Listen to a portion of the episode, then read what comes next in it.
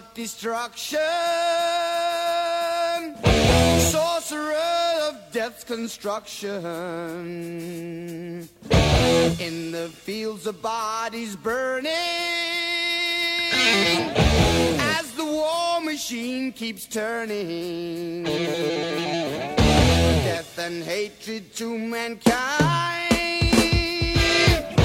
poisoning their brainwashed minds. Oh Lord, yeah.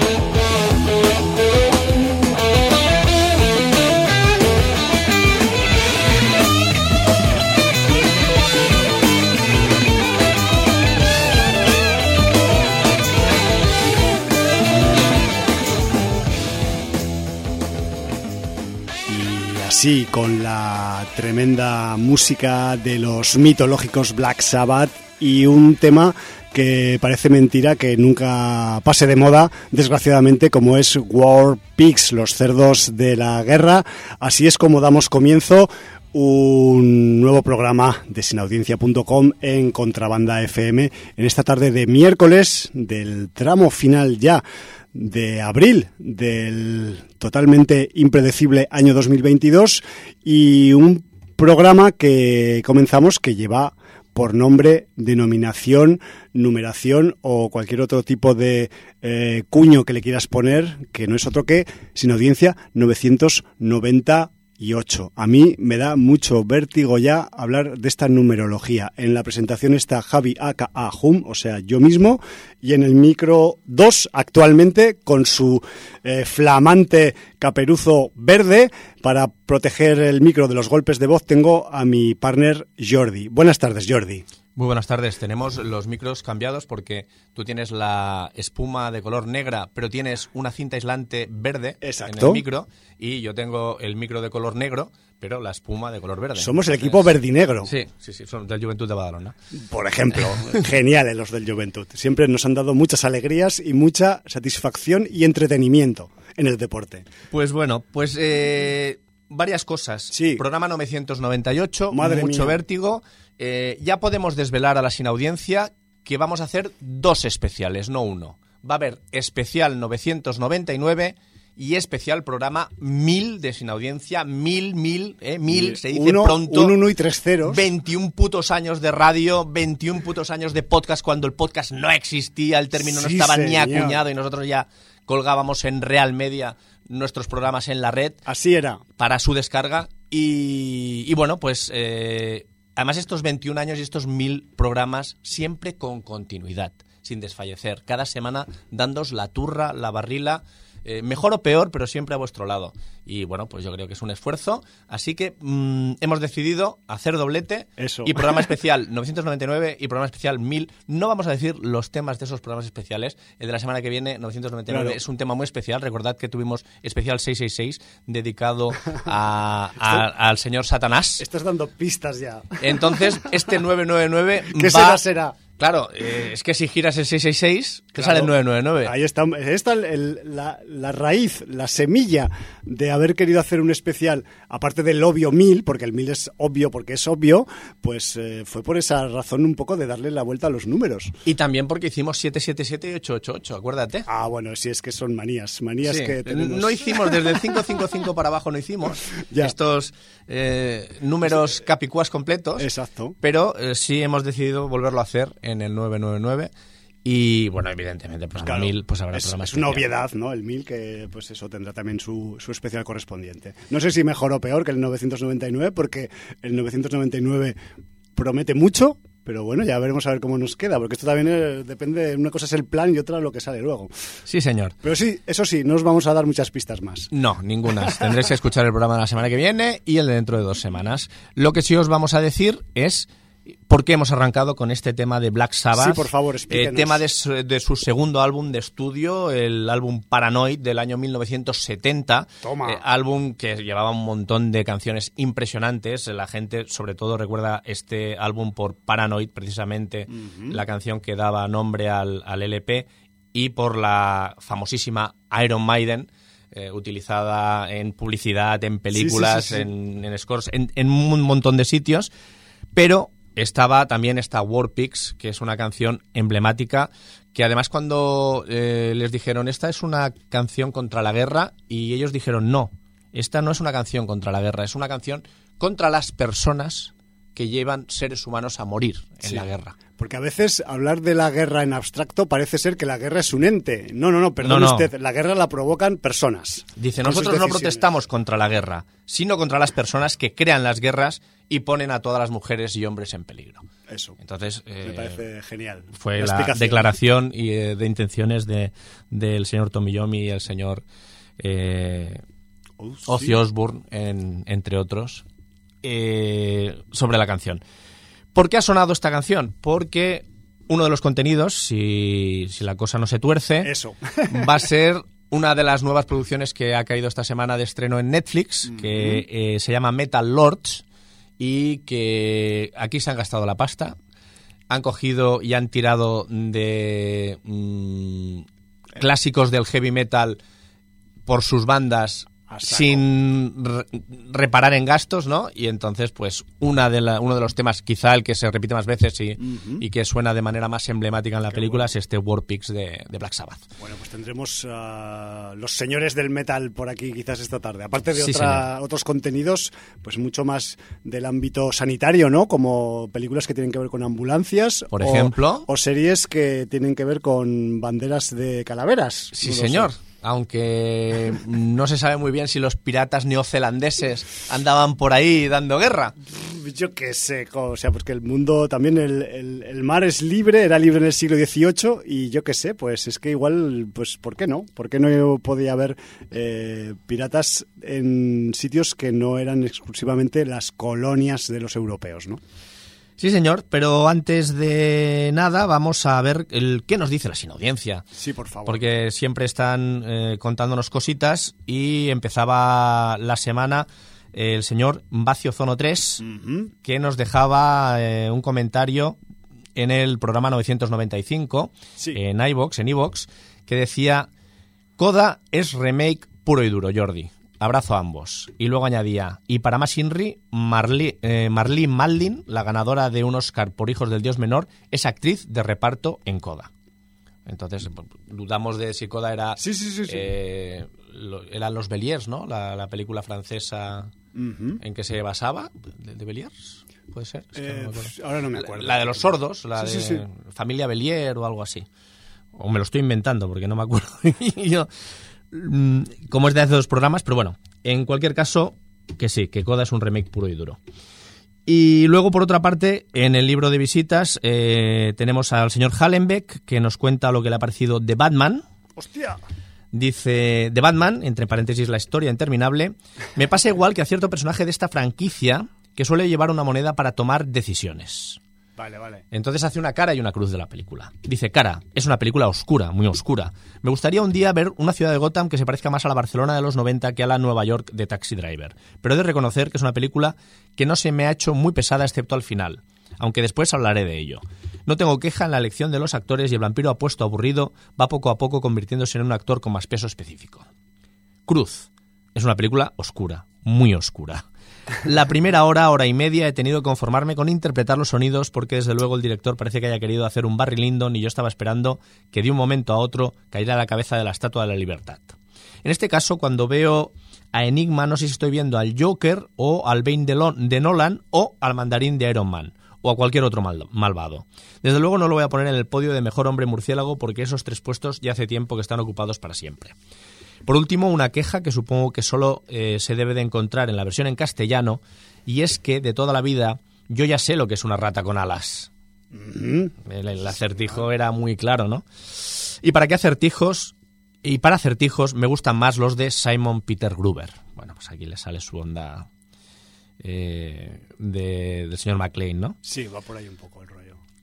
Luego tenemos a Chemix que nos dice muy buenas. Vista la segunda temporada de Raised by Wolves, serie que aunque no es lo mejor de ciencia ficción, en series me parece que sí que es muy recomendable. En esta segunda temporada me pareció mejor que la primera. El espectador puede disfrutar de un mundo y un planeta distópico con una lucha de poder entre androides y humanos donde por medio hay una religión y sus adeptos y detractores. Visualmente es bastante atractiva e imaginativa.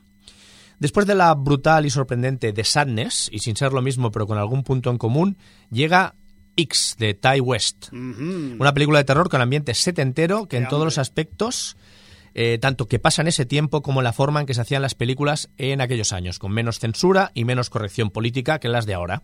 Gracias, Ti. No me esperaba por dónde venía la cosa y me encantó, pues es realmente perturbadora. Muy recomendable. De hecho, ya se podía disfrutar la película gracias a las redes, Sí, pero tanto Javi como yo nos estamos reservando verla en pantallote gordo. sí, porque vendrá en próximas semanas aquí. Sí. Afortunadamente la estreno sala España. ya hace preestreno el jueves de la semana que viene, me parece. Me parece genial y además es que esta mm, presencia tan rápida de ex del Ty West en las redes pues tiene que ver también porque evidentemente como siempre se estrenó antes en su país de origen en Estados Unidos y han dejado un muy corto lapso de tiempo para tenerla ya en plataformas. O sea, me refiero que hay una explicación logística para que esté ex disponible ya por ahí. Muy bien. Y dice, y en estos días me he visto Four Lions, película de 2010. Eh, en esta veremos a Kaivan Novak, actor que interpreta a nuestro querido Nandor, jun- junto a Rich Ahmed. La película trata de unos musulmanes que viven en Inglaterra y que se quieren convertir en mujahidines haciendo un gran atentado. Este argumento que puede parecer dramático da pie a una película llena de gags y de humor negro. Ideal para echarse unas risas y desconectar. Pues me la apunto. Sí, Four por- Lions. porque además creo que es una de las que dio a conocer a este actor eh, antes de que pues fuera elegido para lo que hacer de Nandor, ¿no? En las sombras, sí, señor. Muy bien. Y dice, por último, agradecer al señor Educash, que no sé si se escribe así, por avisar del regreso de Atlanta, gran serie que pensé que nunca volvería. Un saludo. Pues aquí nos retuida, se pone sobre la pista de lo que se estrena, de lo que vuelve con otra temporada y lo que pasa por ahí, ¿no? Sí, señor. Y luego el señor Colablanca, con lo que solemos decir cuando aparece el señor Hallenbeck, a continuación Ahí, aparece el señor es Colablanca. como una consecuencia, ¿no? Acción-reacción ahí. Muy buenas a todas, a todas menos a uno. Me he visto en modo cola blanca Redux Style de Sadness, de Robert Javas. Qué cabrón. Cruda, bruta, sucia, moral y socialmente incorrecta. No sé por qué, Jalenbequitos, entre paréntesis demonios, pensé que el desenlace sería otro. Le pongo un merecido 8 sobre 10. Estamos esperando que la veas tú, ¿eh? porque ya tengo que comentar de la bien Molins y está Sí, ahí. sí, pues ya, va, ya va a tener que ser eh, después de los Sí, especiales. eso, eso está claro. tenemos, Ahora- Jordi, tenemos trabajo con los especiales, pero después de los especiales tenemos mucho más trabajo Sí, después. porque todo con- lo que tenemos acumulado de que no ha festivales salido. que no ha salido y lo que está y viniendo lo que está ahora. viniendo, pues Sí, sí, sí. en fin. Percal. La ciudad perdida de los Ni Brothers, Ni, Ni, donde la Sandra Bullock repite su interpretación payasil que ya hizo en las dos partes de Mis Agente Especial. Vale. Channing Tatum y el Rey León de las Melenas son el alivio cómico, aburrida, sosa, sin chicha, sin nada de nada. Para pasar la tarde de un domingo cualesquiera. 2 sobre 10 jalenbequitos. Es más, eh, podría haber añadido, te la puedes ahorrar. Y para finalizar el trío, tachan, me he visto Sonic 2, la película, de Jeff Fowler, nivelón. en la que poco más se puede decir que es la última interpretación en el cine de Jim Carrey tras su decisión de retirarse del mundo del cine. Sale un erizo humanoide azul, otro erizo rojo con puños americanos en unos guantes de boxeo y un zorro con dos colas, aunque técnicamente serían tres. Ja, ja, ja. Aburrida más no poder y carece de la originalidad de la primera. Para niños muy niños. 3 sobre 10, jalen bequitos. Atención. Cola Blanca, hoy sí dejando hablar de piratas aristocráticos a Maese Jordi, que tendría que estar aquí compartiendo con nosotros. Bueno, cosas eh, que pasan, Pero bueno, ha habido un problema de rendimiento. eh, problemas logísticos Sí, corporales. que le impide estar físicamente con nosotros, pero nos acompaña mm, en el libro de visitas y supongo que eh, Sí. al otro lado de, Sí, su- su de las ondas. Su espíritu lo veo por aquí flotando, no sé por qué. Y dicho esto, vamos a pasar eh, con los estrenos. Vamos a estrenarnos, va. Eh, en los estrenos vamos a nombrar tres, eh, principalmente dos porque son absolutamente sin audienciaros Sí. y el tercero porque sí, porque el director lo merece y porque el tema es muy curioso y además me han llegado críticas de que está muy bien conseguido. Ahora veremos de qué estoy hablando. Vale. Vamos a empezar por un amiguete, un amiguete de la casa, el señor, Sí, señor. Alex de la Iglesia, que por fin trae a, a estreno comercial su Veneciafrenia, Sí. eh, que pasó por festivales Sí, señor. y que bueno, pues eh, Sitges y Donostia, casualmente. de este, desde este viernes 22 de abril se va a poder eh, ver en, en las pantallas y bueno, pues eh, no voy a contar nada de la película porque se ha contado mucho y se ha Sí, desvelado mucho. Es mejor saber poco de ella. Yo creo que cuando menos se sepa mejor Aunque no la hemos visto. y más deberes pendientes a añadir Por supuesto. para después de los especiales. Yo siempre quiero ver las películas que hace el doble de cola blanca. O sea, nunca me las pierdo. Intento no perdérmelas, vamos. Sí, que recordemos que en el pasado Festival de Sitges Claro, coincidieron en, y el- en, el- en la puesta de se largo hicieron de- una foto muy celebrada Exacto, y de Venecia sí. Frenia, oye, ya lo contó Nuestro particular eh, Alex de la Iglesia es nuestro querido Exacto. Emilio y el verdadero que va dirigiendo por ahí, pues si necesita alguna vez un doble, pues estaremos encantados de que Sí. Emilio De- de haga hecho, las veces. ya Siempre alguna- y cuando no tenga una amenaza de muerte y quiera a Emilio como, como sospechoso, ¿no? Ya, ya. No, a ver, eh, ya lo hemos hablado internamente entre nosotros alguna vez. O sea, yo creo que ya ha trabajado para este cometido con Alex de la Iglesia, el señor Cola Blanca, alguna vez. Lo que pasa es que no lo quiere reconocer en público. y bueno. alguna vez de manera involuntaria. Sí, también, te lo digo. Precisamente en un es. festival de Sitges. Así es, así es la cosa.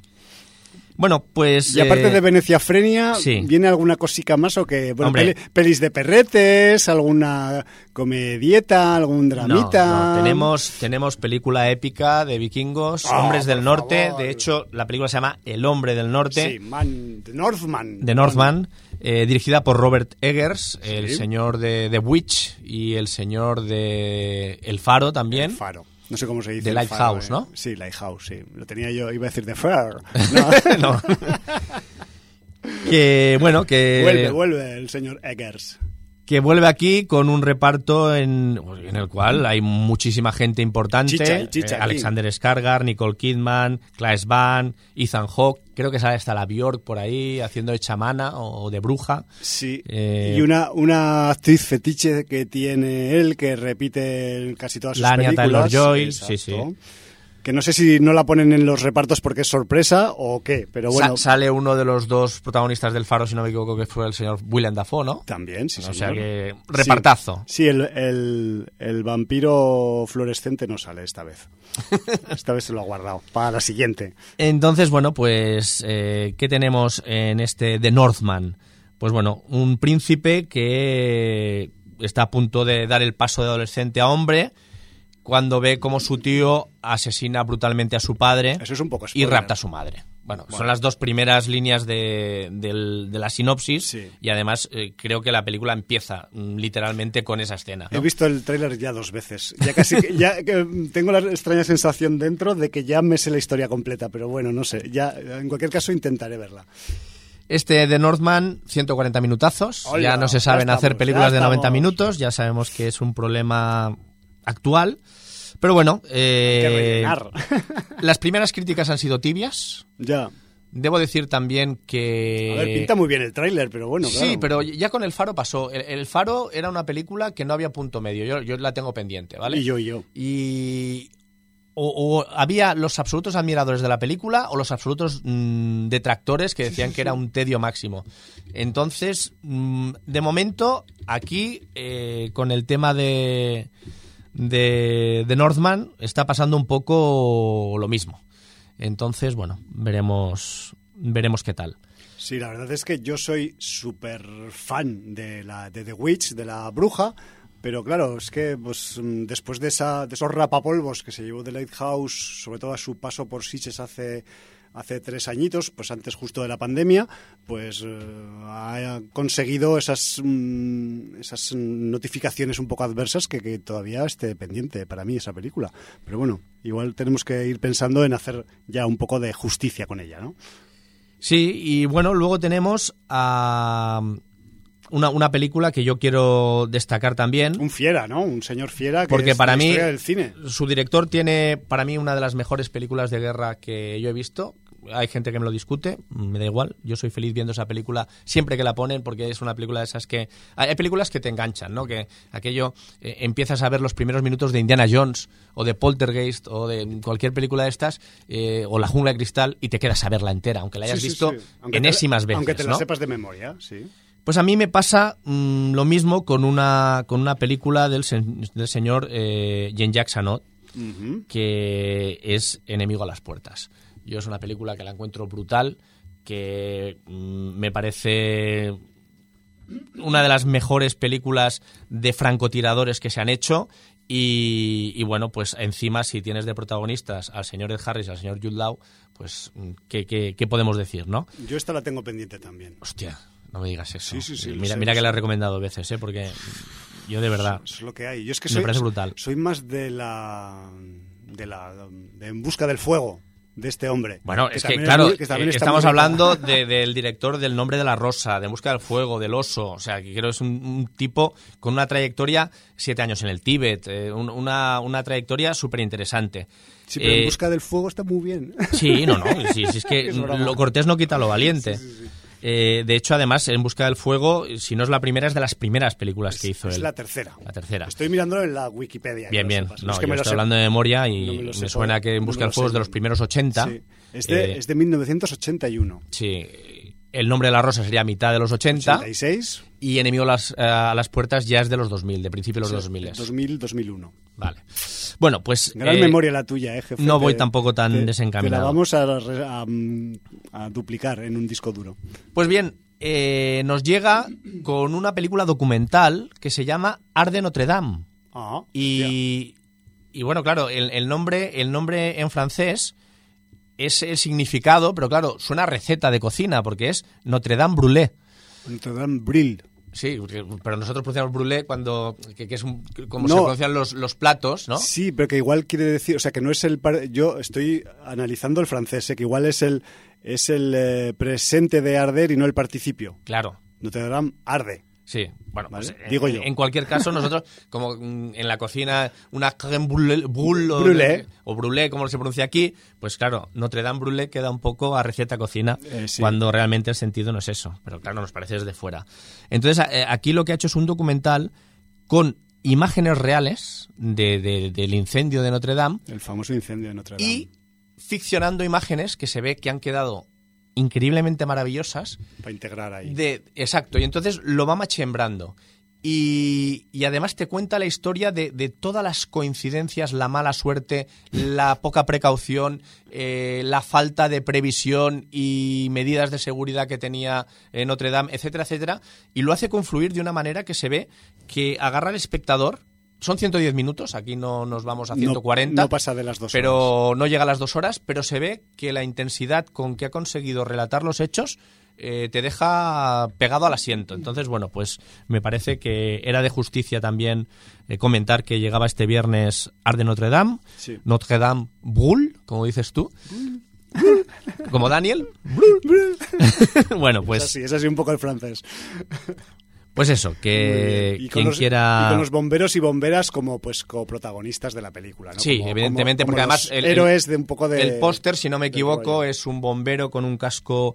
eh, sí. parece de metal y entonces con las llamas Eh, reflejadas de, de. Notre Dame, parece dorado, sí, correcto. señor. Parece un caballero medieval de Notre Dame Exacto. en vez de un bombero que esté apagando el fuego, ¿no? Ahí es la cosa un poco. Sí, señor. Bueno, pues eh, dicho esto, ya hemos eh, hecho los estrenos, hemos hecho nuestra sin audiencia y ahora ya pues teníamos que ir a todo lo que hemos visto, que tenemos mucho tema para cortar hoy. Sí, sí, de hecho, pues mm, ya unos días tenemos mucho material, otros pues se nos suman cosas que se van añadiendo por el camino y además a veces hacemos visionados relacionales, entonces pues ya es, es el pifostio madre, ¿no? Entonces no sé por dónde quieres que empecemos, si por la actualidad del cine, la actualidad de las plataformas, la actualidad de las series... Bueno, yo, yo como quedó pendiente de la semana pasada hablar de esta nueva serie donde aparece el señor Taika Waititi haciendo varias cosas, Sí. como suele ser habitual, Es un tío pulpo. que se llama Our Flag Means Death, nuestra bandera significa muerte, eh, pues ahí tenemos al señor David Jen- Jenkins, que es el creador, guionista y director de algunos capítulos de la serie, junto al señor Taika Waititi, que es productor, director de algunos capítulos y actor, y el señor eh, Nacho Vigalondo, que está como director de algunos capítulos, Sí. y el señor Adam Stein, que está como co-guionista junto al señor David Jenkins. Vaya conjunción de mentes privilegiadas, y no lo digo por Vigalondo, ¿eh? Sí, señor. Y bueno, pues ahí eh, tenemos un, Una serie, ¿no? una serie basada en hechos reales. Es, es muy curioso porque yo, eh, claro, eh, cuando empecé a ver la serie, eh, luego me empecé a recabar información y mm, me di cuenta de que Steve Bonnet, el protagonista de la serie, Sí. fue un personaje histórico que realmente existió. Que es, es un hombre que en el siglo XVIII. Un aristócrata, ¿no? Sí, un aristócrata, un terrateniente, que está cansado de su vida y decide hacerse pirata. Como tiene medios, compra un barco, enrola una tripulación y se hace un pirata. Pero él es un caballero, él no es un pirata. Y entonces es un noble, ¿no? Claro, en cierta eh, manera. choca el mundo de un terrateniente, un caballero de, de- de tierra eh, que se hace a la mar mm, pensando que las historias de piratas pues eh, es todo lo novelesco, todo lo ficcionado, todo es maravilloso y sin tener en cuenta pues eh, la suciedad, los asaltos, la muerte, el escorbuto. La parte Es- chunga La de parte todo. chunga de, de las aventuras de los piratas, ¿no? Y de que ninguno pasaba los 30 años, ¿no? Eso, era un, Eh, un sector humano muy joven. Pero se ve que el hombre realmente se echó a la mar con una tripulación, con un barco, y en sus aventuras llegó a conocer a Edward Teach, al señor eh, Barba Negra, y se hicieron buenos amigos, Joder. llegando a no navegar, llegando a navegar juntos en algunas ocasiones. Entonces, ¿qué pasa? Pues que el señor David Jenkins, eh, con esta historia mm, biográfica Sí. real, se ha sacado pues una serie de comedia de estas que nos gustan tantos de 25 o 30 minuticos por capítulo, de 10 capítulos, que se ha estrenado la primera temporada, que espero que sea la primera de unas cuantas, y, y entonces pues nos ha traído una serie que debo decir que mm, sobre todo recomiendo un poco de paciencia, de paciencia. De esto eh, vamos a hablar, sí. Sí, con los dos primeros capítulos, porque la serie eh, tiene que coger forma, tienes que conocer, es muy coral, tienes que conocer a esa tripulación tan sui generis, tienes que eh, empezar a enamorarte de los personajes, porque te van a ac- acabar cautivando. A pillarle su punto, sobre Y, y pasa un poco, claro, evidentemente estando por ese señor Waititi por en medio, las comparaciones han saltado enseguida con Claro. eh, lo que hacemos en las sombras. Es lo que he hecho yo, Y tiene algunos puntos en común. Y acordaros que los primeros capítulos de, de lo que hacemos en las sombras, como además veníamos de, de la película, de lo que hacemos en las sombras, eh, con unos protagonistas que ya nos habían conquistado, costaba un poco entrar con esos nuevos protagonistas, ver hacia dónde nos llevarían. Darles bueno, cancha, ¿no? Y ahora, después de tres temporadas, pues se ha hecho un imprescindible de las series frikis, Los, te- eh, los en tenemos el buen sentido. en un marco ahí Los en el tenemos salón. en un ¿eh? altar eh, a, los, a los vampiros de Staten Island. Eso. Eh, pues bueno, pues con Our Flag Means Death pasa un poco lo mismo, en el sentido de que hay que tener un poco de paciencia con la introducción de los dos primeros capítulos, que pueden parecer un poco lentos, puede parecer que, que no hay tanto humor, que hay un poco, están un poco deslavazados, que algún carácter puede no acabar de entrarte. Entonces, eh, a partir del tercer capítulo ya la función empieza a avanzar hacia adelante. Hacia el final de ese tercer capítulo hace su aparición un personaje que va a ser capital en toda la serie. Ya me lo imagino. Y yo creo que lo has visto al final del tercer capítulo, Sí, claro, entre claro. sombras, Sí, ¿no? vamos, vamos a aclarar que eh, tú, Jordi, has visto la serie al completo. Sí, yo los- es que los no. 10 En, capítulos. en dos sentadas. Yo no he, bueno, ya sabes, mi tiempo libre no es tan libre. Y yo he visto pues los tres primeros. De hecho, pues eh, me siento bastante identificado cuando hablas de esa de ese break que hay en, del capítulo 2 en adelante, ¿no?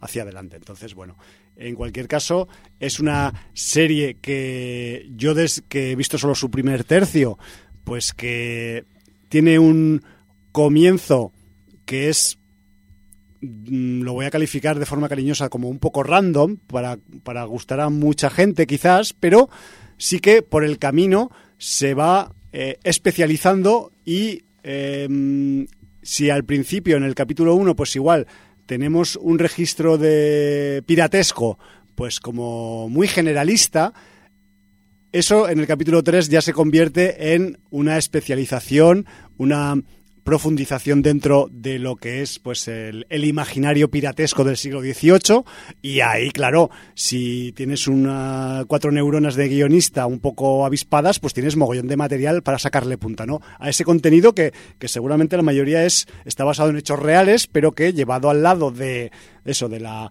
del humor negro y de la y del y del pues patochismo no de alguno de los personajes sobre todo el, el capitán del, del barco protagonista que es el, el, el Revenge no que es, que es así como se llama el Revenge, sí. barco del de este, aris- de este aristócrata que, que se que se ha lanzado a los a los siete mares pues para tener un poco de vida y ver correr su sangre por las venas porque en el eh, cuando hacía de countryman en su finca y con sus comodidades pues parece ser que no estaba el hombre muy satisfecho entonces pues ese giro ese giro ese cambio radical pues tiene consecuencias porque además no es que sea un tipo eh, pues de, de campo que se mete en el mar que es que eso es obvio sino que es un tipo de otra esfera social a la que pertenecen los piratas. Entonces es como, eh, no es que haya un choque cultural o, social, es que hay una colisión de galaxias ahí, ¿no? Sí, no, además eh, él, él flota un barco pequeñito, que no es muy grande, y la mitad del espacio del barco es su camarote. Y, y además eh, se ha puesto biblioteca, empleado en se ha cosas puesto que- vestidor, se ha puesto de todo, como claro, porque él es un aristócrata, está a- acostumbrado a ciertos lujos.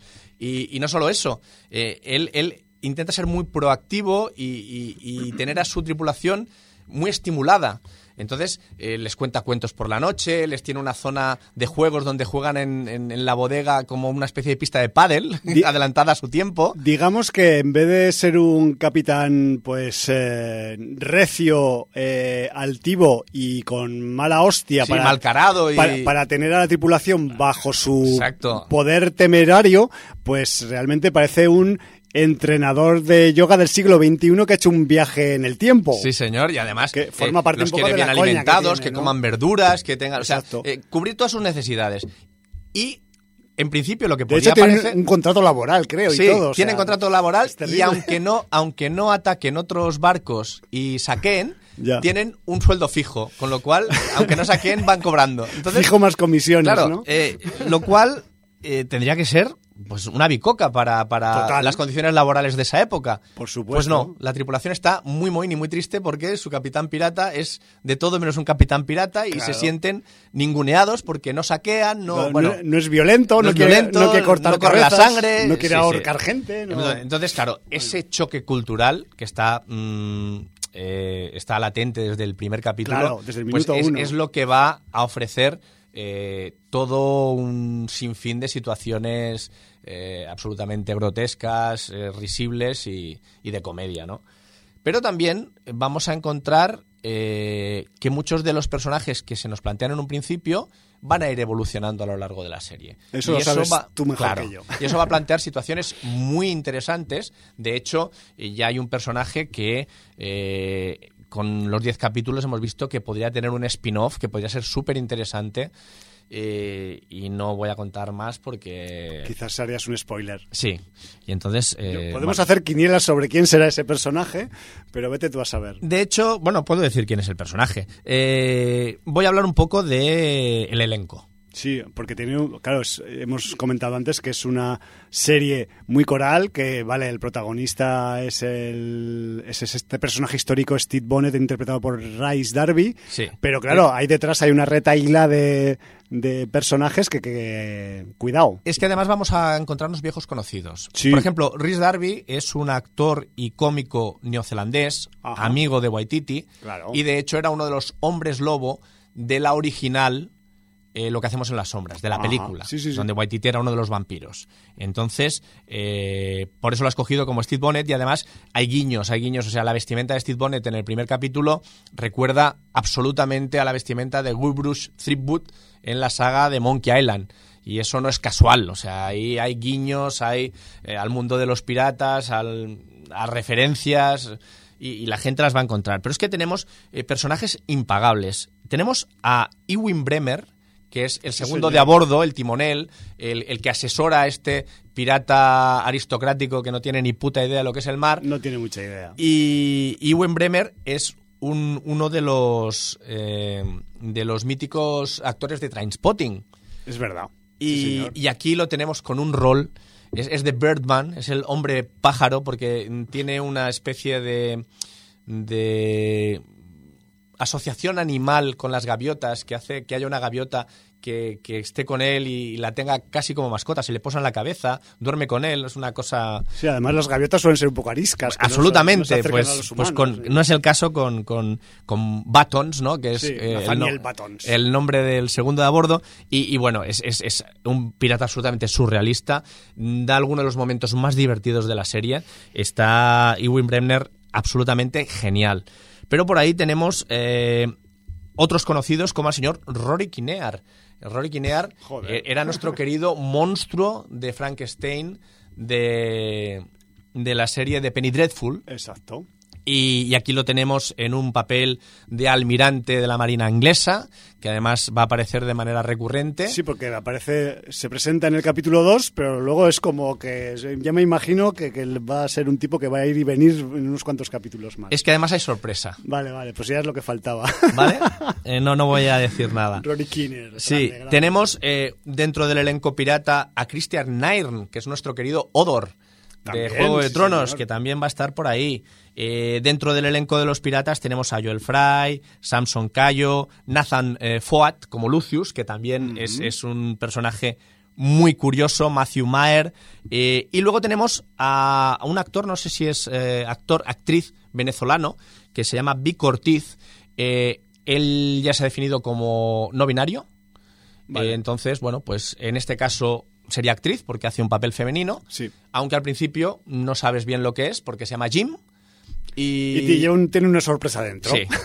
Y este Jim es el personaje que luego podría tener un spin-off porque eh, es el personaje que más crece durante los 10 capítulos. Tú aún no te lo puedes imaginar lo que va a resultar con Jim. Hombre, ahora pues es uno de los quizás pues más que al menos como personaje, eh, que tiene eh, alguna que otra neurona más que los demás. O sea, eso lo primero. Y lo Y- y segundo. capacidades también. Y lo, y lo segundo, sí, claro que en los primeros capítulos ya se le ha visto cómo lanza puñales, ¿no? Este es un pequeño spoiler, pero sí, el, el- el se- este señor, señora, que no se sabe qué es exactamente, eh, será lo que quiera él o ella, pues, pues, eh, pues lanza, lanza y apunta que, que- que es una maravilla. Entonces, claro, eso pues le hace tener un potencial que en una historia de piratas pues puede ser, eh, pues eso, mm, muy explotable.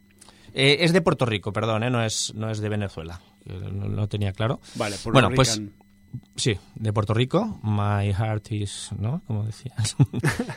en, En- en la canción de, En la de West West Side Side Story. sí. Siempre ahí, pues ya sabes, Puerto Rico siempre. Eh, en español.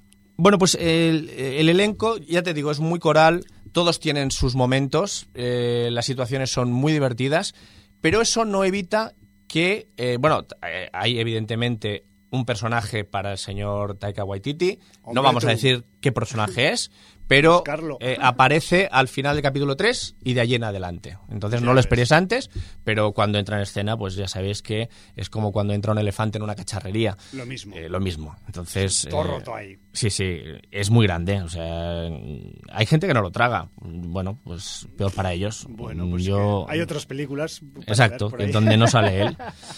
Eh, bueno, y entonces, eh, en, en medio de toda esta función, eh, aparte del humor, debo decir que hay capítulos donde eh, se aboga por el gore.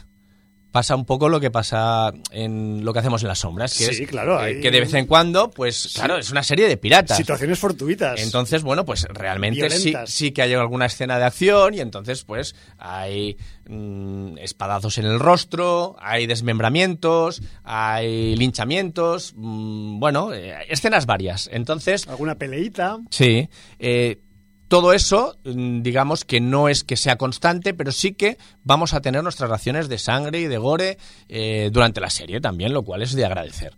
Entonces, eh, bueno, pues eh, yo es una serie que me ha dejado muy buen sabor de boca, eh, que ha ido de menos a más y que ya estoy esperando segunda temporada porque mm, yo creo que estos personajes se lo merecen y además creo que habrá segunda temporada porque el final abierto de la Claro, es- de la es por lo que te iba a primera temporada pues eh, hombre no te pueden dejar así no Ya, ya, ya. Y además eso pensando en eh, pues en, en lo que da de sí un poco este, este sector argumental ¿no? de la piratería, si en el caso de que haya ido funcionando mínimamente bien esta, estos diez primeros capítulos, pues joder, es que hay, chicha, y además aquí no tienes esa mm, limitación un poco, aunque también se rompe en la última temporada y vuelvo a What We Do in the Shadows, que tiene pues esta propia serie, ¿no? Porque los vampiros residen en Stater Island, eh, hacen su vida allí en los últimos eh, mm, cientos de años, pero aquí, claro, aquí tienes piratas, el mar eh, circula por arriba, por abajo, por un lado, por el otro.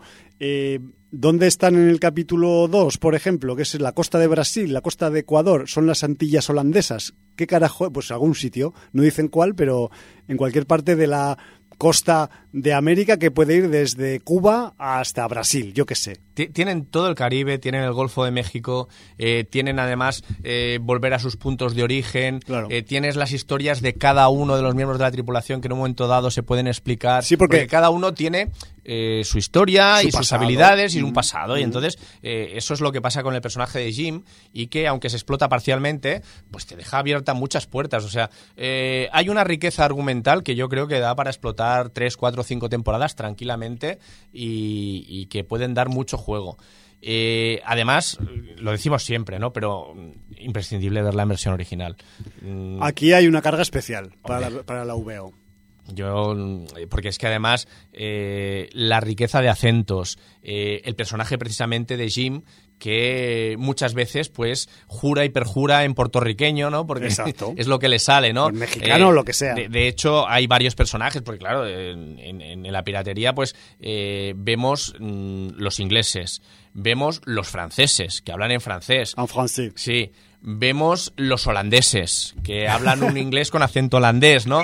Eh, mm, vemos los, los, los españoles. Los o- españoles también, O, que- o todos los eh, centroamericanos o sudamericanos o gente de la- latina, que la- claro que... La propia Armada Española Sí, está ahí en el Caribe. Luego los españoles que vienen de España, o sea, es que, que es diferente de los latinos, ¿no? Entonces, eh, hay una riqueza eh, idiomática Sí. que no te la puedes perder en versión original. de No, verdad, y o sea, además. vale mucho la pena. Y además a veces te parece que hablan mal, pero no, es que tienen acento. Tiene acento, correcto. Es que es- sí. yo- porque a mí me pasaba con, con, el, con el timonel al principio, con el, con, el, con el Buttons. Digo, ¿este hombre qué le pasa? ¿Le han dado con un remo en la cabeza o algo? No, es que es de, pues es, es- es del countryside también, es de, de Norfolk o de... Sí, de es, algún- es la de- jerga, de es que habla casi sitio- en slang de ese Sí, portuario, portuario. De, de, de- de algún De un sitio de Inglaterra, sitio de Inglaterra, de la desembocadura del Támesis, donde sea, ¿no? Exacto. Y, y se nota, y entonces es que está muy bien, muy bien.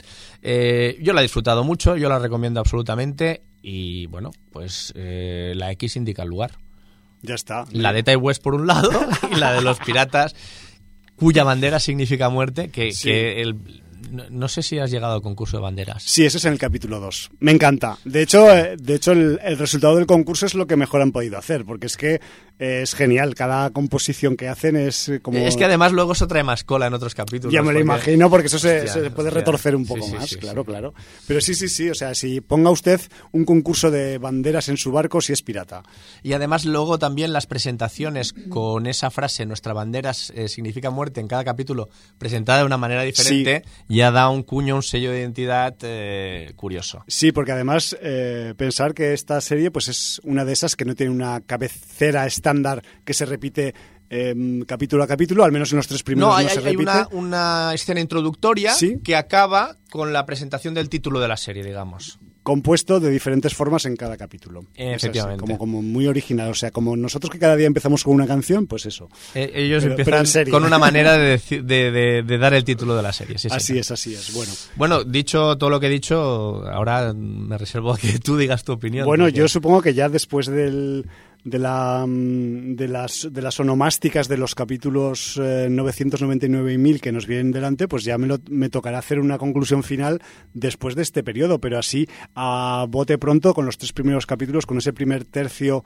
de serie más o menos consumido, pues lo primero que sí que de eh, constatar que esa, esa pareja de capítulos iniciales sí que hay que, pues eso, tenerla como una larga introducción, como de una hora y ya está, porque además, eh, aunque nos sabíamos ya la historia antes de empezar a ver la serie por las reseñas o por los anuncios que había habido de la misma, resulta que luego lo que es, por ejemplo, pues el, el origen del Steve Bonnet o lo que hacía antes de ser pirata, te lo van contando con pequeños flashbacks o pequeñas ensonaciones que tiene el tipo, y me refiero que no te, no te cuenta la historia linealmente dentro del tiempo, ¿no? Sino No, que, de- de hecho- que empiezas ya dentro del barco a tope. Entonces, a partir de ahí te empiezan a retrotraer a algunos puntos pues del pasado del, del capitán y del resto de la tripulación, ¿no? Me refiero que ese nivel que también vas, vas un poco descubriendo poco a poco eh, cuál era pues esa situación tan anodina, tan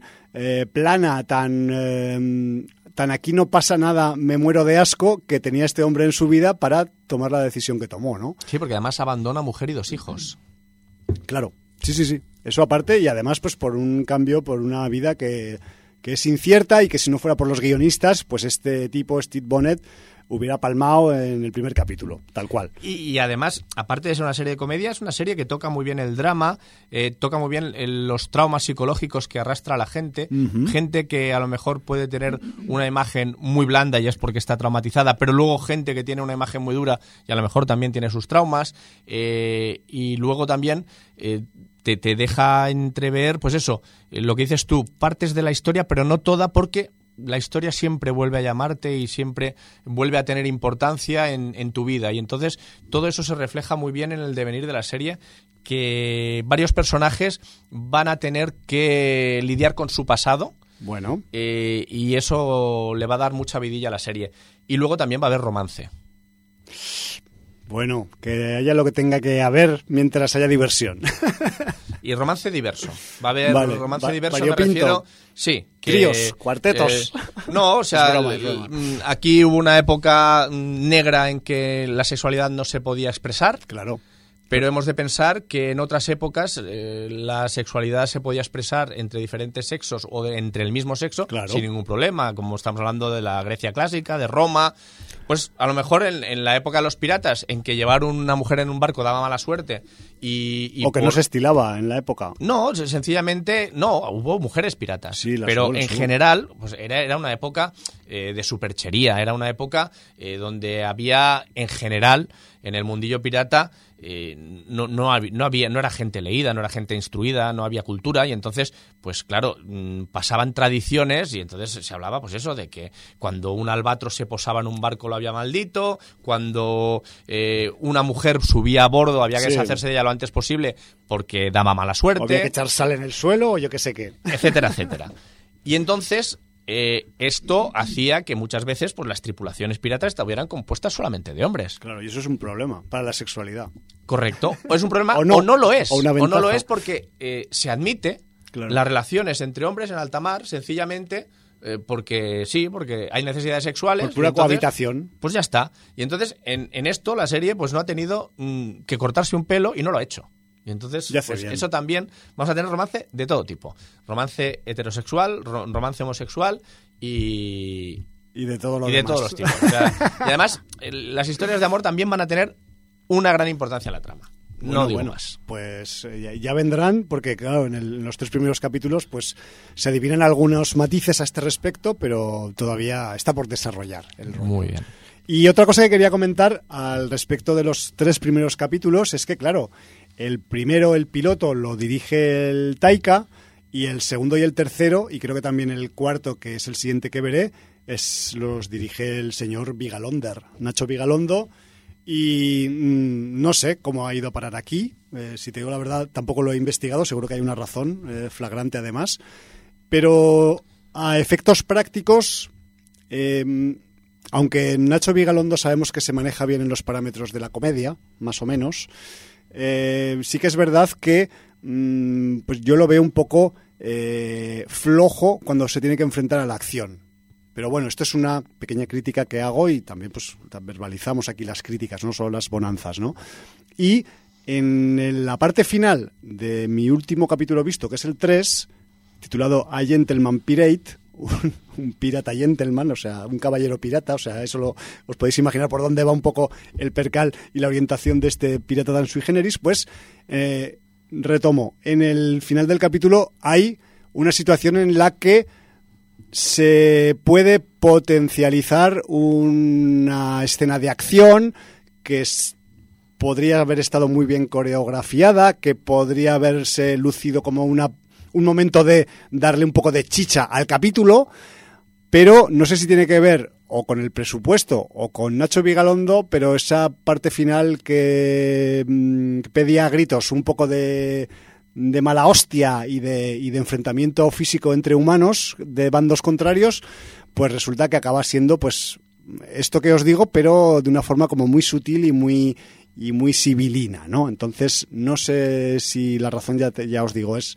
que pues no había dinero para hacer una batalla en senso estricto o que simplemente pues eh, pues Vigalondo decidió pues hacer ahí pues una como una especie de difuminación no que no quiero hacer spoilers del final del capítulo y ahorrarse pues alguna aunque se ve un poquito y es que, eso es lo bueno no que, que se ve un poco del potencial que tiene la situación pero enseguida pues no se ahonda en ni siquiera medio minuto en esa en ese potencial de acción dentro de, de esa parte del capítulo y, y tenemos pues la consecuencia de turno no pero bueno yo qué sé lo importante es conocer a quien conocemos en la parte final del capítulo que es lo es lo más destacable independientemente de que esté Vigalondo en la dirección o no y ya Y luego eh, quiero destacar un actor más que sale a partir del cuarto capítulo. hostia No, no sé si lo has conocido tú todavía. no si sale a partir del cuarto no porque creo que es a partir tres. del cuarto, creo que en los tres primeros sale, que es eh, con O'Neill,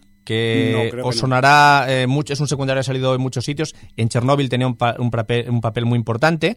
Y aquí hace el, el papel de Easy Hands. Ah, sí, sí que sale. Sí ha salido Claro, ya, este ¿no? sale ya en el 2. Sale en el 2, vale, sí, vale. sí, sí, sí. Que además es buenísimo también. Sí, pues ya lo verás, porque realmente es el que acaba siendo el malo de la función, de Es alguna que y, manera. sí- y sí, ya el- el- la primera escena que sale, ya vestido de negro, elegante, con camisa negra, que es un poco, estilo un poco latín de la época. Ah, pues yo pensaba que salía más tarde, porque como no aparecía hasta más tarde el personaje Claro.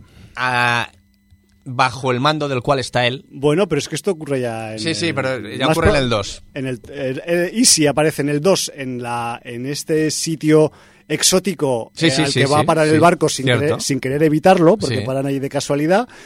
Y su jefe aparece en Eh, al final del capítulo 3. correcto, Así correcto. es un poco la, la cronología de la Pues cuestión. también es, es, es un, un actor que es eh, impresionante su participación en la serie, porque además hace falta alguien malo también para, para darle vidilla a la Y serie. sin escrúpulos. sin escrúpulos. Eh, hay más personajes también de, de corte malo, entre comillas, pero, por ejemplo, Rory Kennear también hace un poco el papel Es de un cabrón. poco ¿no? cabroncete. Bueno, sí, y porque el- además es, es un, es un compañero de estudios de Steve, de... Del de- pirata de- de- caballero. De infancia, sí, del pirata Lo- caballero. Lo que pasa que toman pues direcciones contrarias, ¿no? Sí, Un poco. pero era uno de esos eh, compañeros de clase que le hacía bullying en la época de colegio. Ya. Porque él, bueno, ya veréis, Steve, pues ya su padre le hablaba de una manera, sus compañeros de, de colegio. Por cierto, ahora que lo recuerdas, o sea, grandioso también ese señor secundario que hace de padre del joven capitán pirata cuando era un niño de 10 años. Sí, señor. Y donde empieza a adquirir sus primeros traumas que luego le van a un poco a condicionar en su vida adulta. Sí, señor. Muy bueno ese actor, ese, ese- ese- ese padre cabrón que, que- putea a su hijo y que le crea traumas que le van a, a acabar llevando a hacerse pirata en la edad madura ya prácticamente, ¿no? Yo simplemente también, que antes no sé si hemos hablado de él, eh, quería nombrar a Black Pete, porque Black Pete es un pirata chungo de los que hay en la en la en la tripulación Sí, de, bueno, Steve yo he nombrado a Matthew Maher, que es el actor que hace Exacto. de... Sí, sí. Pues que es Black Pete, que es su personaje, pues la es otro de los alivios cómicos importantes de la serie. Y además que es un, es un alivio cómico de estos de inglés cabrón.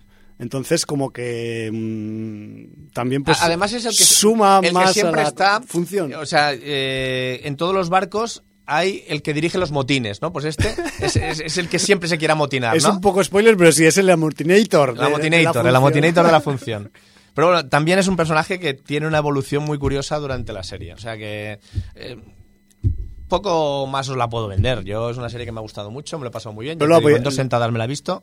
Y, y si aguantan los dos primeros capítulos, a partir del tercero mm, va a ser todo cuesta Sí. arriba y, y os habrá merecido la pena. Exacto, y conoceréis a Spanish Jackie y a muchos más personajes secundarios Sí. que aparecen después. Jackie y la que- española. Sí, y que además pues eh, prometen mucho. y 20 que- maridos, 19 ahora. 19 actualmente, al menos en el capítulo 3.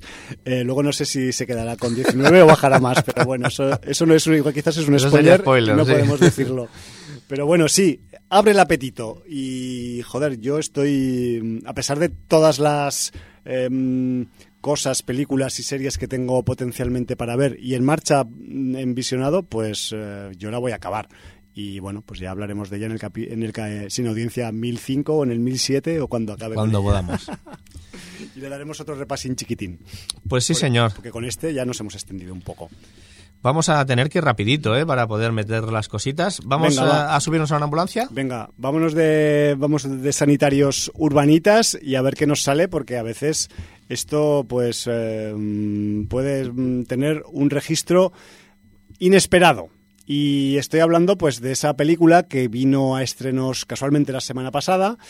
Un chico muy majo, que aquí hablamos de vez en cuando de él, que es Miguel Bahía, Michael Bay para los amigos, y que pues viene con Ambulance en este 2022, Ambulancia Plan de Huida, en su título eh, de estreno en España. Y eh, he de decir, y voy rapidito para que a Jordi le quepan los heavies luego, aunque sean 10 minutos. Yo en 10 minutos me los despacho. Por eso, eh, que Ambulance de Michael Bay es el remake de una peli danesa de 2005 que se llama Ambulancen. Y Es el título, pues simplemente es la traducción de un idioma a otro. Y la peli original, eh, pues la dirigió el señor Laurits Munch Petersen.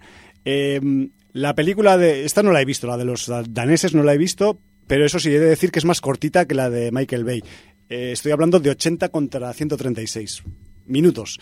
Me refiero que. Bueno, que- una película con los eh, minutajes habituales, que Ya. era cuando un largometraje duraba 90 como mucho, y la otra, pues, de las- minutajes de ahora. De las stars, ¿no? No sé, o bueno, Michael Bay es una star, no sé si en ciernes o ya de capa caída o que va a estar recu- intentando recuperar o, o, eh, reverdecer laureles, pero bueno. ¿Por qué fui yo a ver Ambulance es una peli de Michael Bay? Pues claro, lo dejé caer un poco el otro día, no también, ¿no? Porque su planteamiento me hacía un poco emparentarla con, con, eh, esa mm, película de culto que tiene Michael Bay en su, en su comercial currículum, como es Pain and Gain.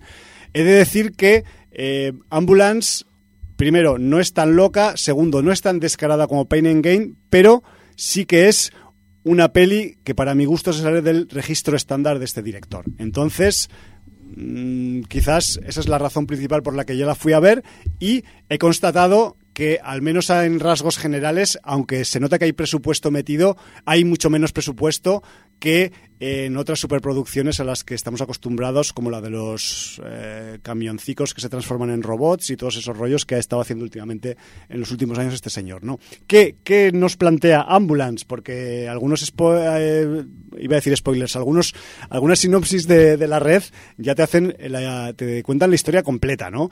Y realmente pues ya eh, la palabra ambulancia eh, pues eh, te puede dar lugar a muchas eh, muchos significados y orientaciones para una película, pero aquí lo que tenemos es pues que un hombre con problemas económicos recurre a un antiguo contacto que se dedica a negocios ilegales y se embarca de sopetón, así poco menos que sin comerlo ni beberlo, en un atraco a un banco en ciernes, ¿no? O sea, hola, vengo a, tra- a pedir trabajo, necesito dinero rápido porque tengo problemas económicos. Ah, sí, ¿quieres ganar dinero? Súbete a esta furgoneta. Así va el rollo, ¿no? O sea, la- además la intro de, de la película va un poco a, a saco, a pesar de que es muy larga, no pierden mucho tiempo en, las, en los preámbulos y van directamente al, al polvete, ¿no? Y, y claro, pues eh, este hombre con problemas económicos eh, pues se mete en este fregado, que claro, es un fregado de esos que si sale bien, pues ya te retiras para tu vi- pa toda tu vida, resuelves todas tus deudas y todos tus problemas eh, económicos sanitarios y lo que toque, ¿no? Pero, y siempre hay un pero, cuando hay un atraco, eh, sobre todo en una película de este tipo, durante el atraco que realmente pues hay que reconocer que a priori está perfectamente planeado, pues entran en juego algunos factores aleatorios no previstos y el golpe pues no acaba saliendo, ya os podéis imaginar cómo estaba previsto. Y debido a esta, a esta situación imprevista dentro del atraco, pues algunos de los integrantes de la banda de atracadores tendrán que buscar formas originales y no habituales de salir del embrollo, del marrón en el que se han metido, como por ejemplo, pues utilizar pues ¿por qué no? En vez de un taxi o un camión de frigorífico, pues utilizar una ambulancia. Entonces, de ahí viene un poco la, eh, la razón del título de esta historia, que es una historia genuina de atracos, y, pero se titula pues Ambulancia, ¿no?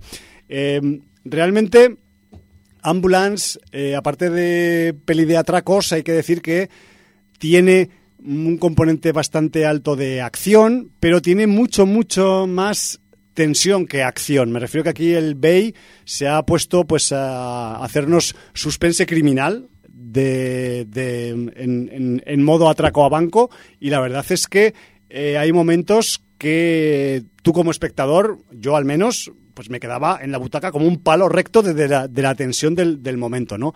Eh, ya sabemos que, que el, que el señor Bay aunque, se- aunque tenga muchas pelis comerciales, si algo tiene es experiencia en, contar historias. Entonces, aquí todo ese oficio que tiene el Bay, pues digamos que lo ha un poco reciclado y lo ha aplicado un poco a fuego pues a este subgénero de atracos, ¿no? De crimen organizado más o menos y además pues eso con- consiguiendo un, al, al final pues un resultado bastante eh, para mi gusto potente, ¿no? Porque es una mm, ya en general a mí pues yo soy un tipo que le agradan las películas de, crimen organizado subgénero atracos también, pero si además pues intentas hacer no ya algo diferente, sino mm, contado con, con un prisma un poco distinto, pues, pues ya, ya cuadra bastante, ¿no? Con, con la jugada. Y bueno, pues en el, en el reparto eh, hay que destacar el trío protagonista principal, que está formado por el Kyle Gyllenhaal, que ya lo conocemos de un montón de películas. Quizás no conocemos tanto a Yahya Abdul Matin II, o The Second, como se diga en inglés, que es un, un actor eh, que os sonará porque con ese pedazo de nombre pues salía en la nueva peli de Matrix. Era el, el nuevo Morpheus, era este señor. Pues aquí lo tenemos de nuevo otra vez ahí al pie del cañón. Aquí yo creo que un poco más puteado porque el, el Yahya Abdul Matin es el actor que interpreta al, al hombre que tiene problemas económicos y que se mete en el fregado por, por querer eh, un poco pues aliviar su economía.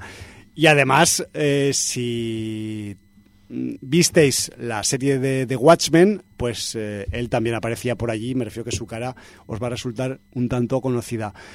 Luego también tenemos la tercera pata del triángulo de protagonistas, pues tenemos a la Eiza González, que además es una mujer que aunque tiene mucha experiencia en acción, aquí su papel es más comedido que en otras ocasiones. Me refiero que esta mujer ha pasado por Baby Driver, por Alita, por Bloodshot, que independientemente de la catadura o calidad de las películas, le implicaban registros bastante de acción. Aquí es la conductora de una ambulancia. Quizás la del título, puede ser. Tendréis que ver la película para averiguarlo.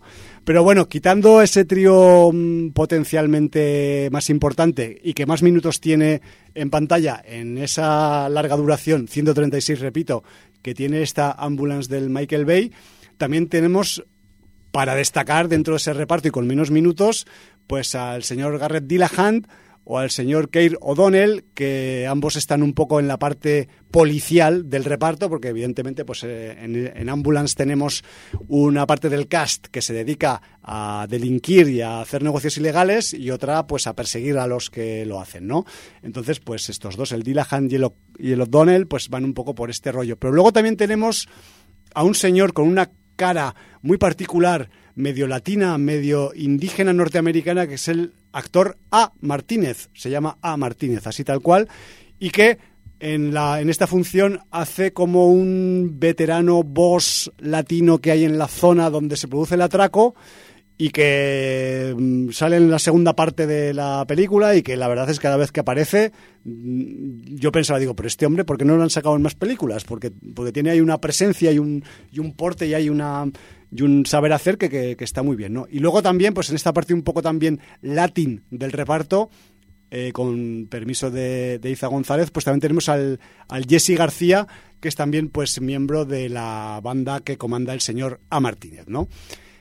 Aunque no tenemos un gore explícito a priori en, en Ambulance, en cuestiones médicas, cuando los personajes se ven involucrados en algún tipo de intervención sanitaria, la verdad es que en pantalla se muestran situaciones bastante hardcore. Y yo cuando digo hardcore no es por vender motos, o sea, realmente hay un par de explosiones de sabor asociadas a intervenciones médicas que es que te dejan a cuadros, dices, pero, pero, pero ¿qué ha pasado aquí? Que, que, me tengo que apartar los residuos de la cara que me han saltado de la pantalla a mi espectador, ¿no? O sea, me refiero que, independientemente de que hay tiroteos, persecuciones, eh, tiros en distintas partes del cuerpo, cuando hay que intervenir eh, sanitariamente es cuando viene el gore de verdad en, en la película, ¿no? Así que os, os aviso, sobre todo para la gente sensible de los estómagos, porque algunas pueden, pueden pues, ser un poco imprevistas y, con explosión de sabor incluido, ¿no? Eh, y aparte, pues decir que, que, el, que el despliegue que hay en la película, en las escenas con Chicha, y cuando hablo de Chicha hablo pues de la de los, de los tiroteos, de las persecuciones, del, de hecho, en la propia escena del largo y accidentado atraco, pues ahí se ve que hay un despliegue que es donde se ha invertido más económicamente y a nivel de medios dentro de la, de la función, ¿no? Porque, por ejemplo, lo que es el, la escena del atraco desde que empieza hasta que acaba, pues realmente, o sea, es una es un tobogán, es un tobogán de escena y ni de coña te esperas, a pesar de que tienes experiencia en películas de atracos, que las cosas vayan a salir como salen en este caso, ¿no? Lo cual, pues hay que darle un poco de, eh, pues, eh, de punto positivo al guionista de la película. No sé si en la película danesa pasa lo mismo o algo similar, pero aquí entiendo que se ha estirado más, más que nada por el, por el puro metraje, ¿no? Que tienen eh, si, comparativamente las dos películas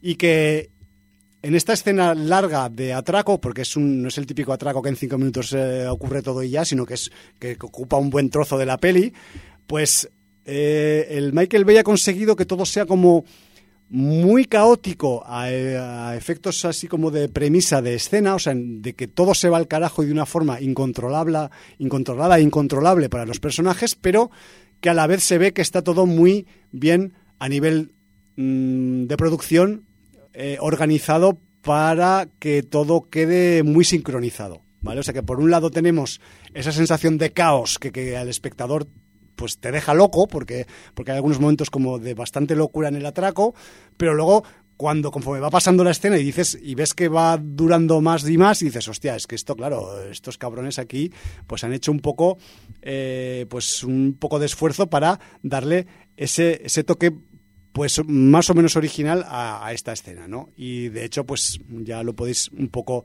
deducir de mis palabras, es, realmente pues la, parte de la película que más me, que más me flipa, ¿no? Hay otras partes muy interesantes porque luego pues hay, hay diferentes segmentos que no voy a contar que, que vienen después del atraco que son también bastante guapos, pero la parte concreta de la estancia de los atracadores dentro del banco hasta que salen, pues digamos que, que es como pura, pura crema y puro deleite decir como mm, curiosidad que mm, tanto mm, Michael Bay como su perro actúan en la peli.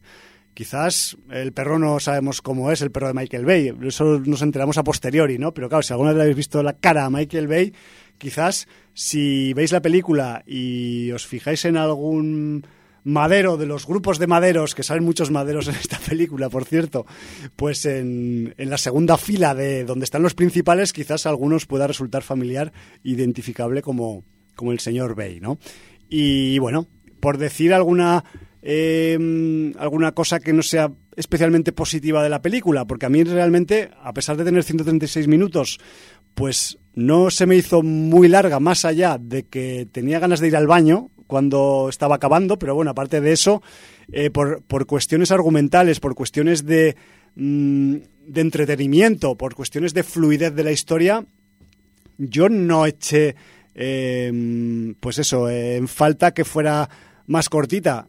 Es evidente que eh, 136 minutos empieza a ser ya mucho tiempo y de hecho pues puedes llegar a pensar incluso en hacer una miniserie, ¿no? En vez de hacer una película. Pero bueno, eh, que sepáis que, que a mí especialmente, pues sí que igual alguna parte se le podría haber recortado algo, pero como es una especie de epopeya de atracadores que mmm, le sale el tiro un poco por la culata, pues mmm, no sé, yo la, yo la veo, la compro y, y ya os digo, aunque no sea pues tan tan al nivel del Pain and Gain, pues tiene también su humor negro, su, su ironía siempre. De hecho, hay incluso eh, bromas autorreferenciales al currículum de Michael Bay dentro de la película, de otras películas de épocas eh, pretéritas de este director. Me refiero que él, propio se, se auto eh, en el guion de la película, lo cual también es, es, es pues algo divertido, ¿no? Y, y, también pues un poco se, se pone en su sitio él, ¿no? Y, y de hecho pues hay, hay, hay, en algunos diálogos gente dando ver, verdaderas patadas a eso, a los títulos de las películas, a las funcionalidades de algunos premios honoríficos. Y bueno, que me refiero que hay, esto es un pequeño spoiler, pero hay uno que quiere decir Oscars y dice Grammys, me refiero que la cosa va así, ¿no? Va un poco ahí de, de cachondeo, de cambios. Y, y, aparte de eso, pues que, que es una película de esas que, que quizás por ser de Michael Bay no le echarías un ojo y quizás tampoco la verías porque es muy larga, pero repito, si os gusta el tema de los atracos, el tema de suspense criminal, yo creo que os va a molar. Eh, a mí como lo del metraje no es un lastre, sí que voy a decir que ya sabéis que a mí me gustan los finales un poco así cabroncetes y que no vayan un poco con el estándar. Aquí el final no es que sea malo malo para mi gusto, pero podría haber sido mejor. Simplemente no puedo decir en qué consiste, pero bueno, eh, hay una parte del final que me congratula y otra parte que me parece pues más estándar, ¿no? Entonces, pues la, la que me congratula pues me hizo un poco pues eh, pensar que, que, realmente hay una intencionalidad de, de, querer un poco salirse un poco del final estereotipado que tienen este tipo de películas cuando es un registro comercial y por otro lado pues tiene un toquecillo de que bueno pues al final pues eh, quizás es Mm, es una parte estándar y otra parte que no es tan estándar. Entonces, bueno, lo voy a dejar ahí porque al final le voy a contar de qué es. Y, y ya está. No quiero decir nada más porque si no, no nos van a caber los geviatas y quiero que quepan geviatas. Aunque a mí me gustaría que cupiesen también alguna ambulancia más, pero eso quizás ya no sé si lo tendremos que hablar eh, más adelante. Bueno, pues vamos a ver. Yo voy a intentar también ser conciso con esta Metal Lords. Sí, vamos ahí. Es una película mmm, americana de 97 minutos, que además quedan oh, en 90 bien. sin contar los créditos. ¡Qué lujo! Dirigida por Peter Solet y guionizada por D.B. Weiss. Y bueno, pues aquí Perdón, David Weiss es uno de los eh, guionistas de Game of Thrones, ¿no? Mm, no sé si es el Waze que con Ah, el es otro- es otro Waze. No, no lo sé, no lo sé. ¿eh? Ahora Es que me- había un Waze me- me- en, un- Game of Thrones venido un sí, chispazo al cerebro. con el Benoif, pero no sé si, si es este. Vale, vale. Bueno, sí continúa, que no te quiero interrumpir, perdona. Eh, bueno, pues eh, te- tenemos una, una película que es una comedia de instituto. O sea, mm, si la tuviéramos que poner en un. Catalogar, sí. catalogar o etiquetar, pues eh, comedia instituto. Eh, tenemos a, a Hunter y Kevin, que son dos, adolescen- dos adolescentes marginados que eh, han fundado una banda de metal para competir en la guerra de bandas y están buscando un bajista, ya que uno es guitarrista. y es hijo de un cirujano plástico que está, no sé si viudo o divorciado, y que tiene bastante abandonado al hijo, le concede todos los caprichos económicos que quiera, Joder. pero él a lo mejor lo que necesitaría es más atención paterna, un poco más de cariño, ¿no? O, disciplina. O disciplina, pero que, que, Mandarlo con los piratas que un le, poco que le ahí. hicieran caso, ¿no? De alguna Ya, manera. sí, sí, sí. Y entonces, bueno, pues es una especie de sociópata friki dentro del instituto, porque él es un metalero de los de toda la vida, tirando al, bueno, pues al, al metal... La parte un- más oscura. Sí, un death metal de estos... eh, pero... Un mm, extremico. sus influencias son el metal clásico. O sea, ahí va a tirar de Black Sabbath, de Maiden, de Judas, de Metallica, de Megadeth, bueno, pues los, los habituales, ¿no? Entonces, eh, monta con, con este compañero que lo recluta, ese es el, el que toca la caja en la Sí, banda sí. de música de- del fútbol americano del instituto. Joder. Y lo nivel. recluta como batería cuando el otro, más allá de la caja, no sabe tocar una mierda, ¿no? Entonces, bueno, pues resulta que entre los dos van a intentar montar una banda para competir en la guerra de bandas que hay en el instituto, que es un, un concurso musical. Que además no se celebraba ya hace bastantes años, pues por unos sucesos que acontecieron, ¿no? En el pasado en el Vale. instituto. Entonces, bueno, con esta premisa, eh, bueno, pues se teje una historia en que cualquier aficionado al, al heavy de toda la vida, pues a cualquier metalero la va a disfrutar muchísimo. Ya Ya, sea eh, un, un metalero tradicional, ya le guste el speed, el death, el doom, da igual, porque hay de todo para todos y, y bueno, debo decir que es una comedia bastante familiar, bastante blanca, eh, aunque tiene sus toques de drama, eh, no profundiza en el drama para que sea algo que lastre la película, en el sentido de que se habla del bullying, pero no es el tema principal de la película, Claro. eh, se habla de las drogas en el rock, pero se intuyen, tampoco es el tema principal de la película. Se habla de los adolescentes aislados porque a lo mejor su familia no les hace mucho Sí. caso, pero tampoco es el tema principal de la película. Se habla del machismo en las nuevas generaciones, pero tampoco es el tema principal de la película. Bueno, pero picote- todos esos temas, picotea. exacto, los picotea, pero sin hacer que sean un lastre eh, que acabe distrayendo del tono de comedia, que es lo Claro, que tío. impera en la película. Y entonces lo hace correcta. Entonces, ¿la hace más blanca? Sí.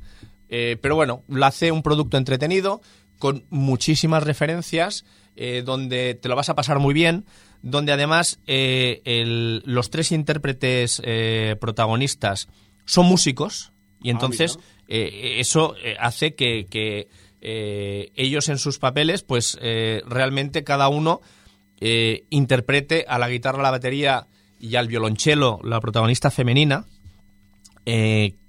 pues realmente interpreten con sus instrumentos también sus, sus papeles. Y entonces, bueno, pues eso eh, hace que, Siempre suma. claro, que, que- que la película gane enteros, ¿no?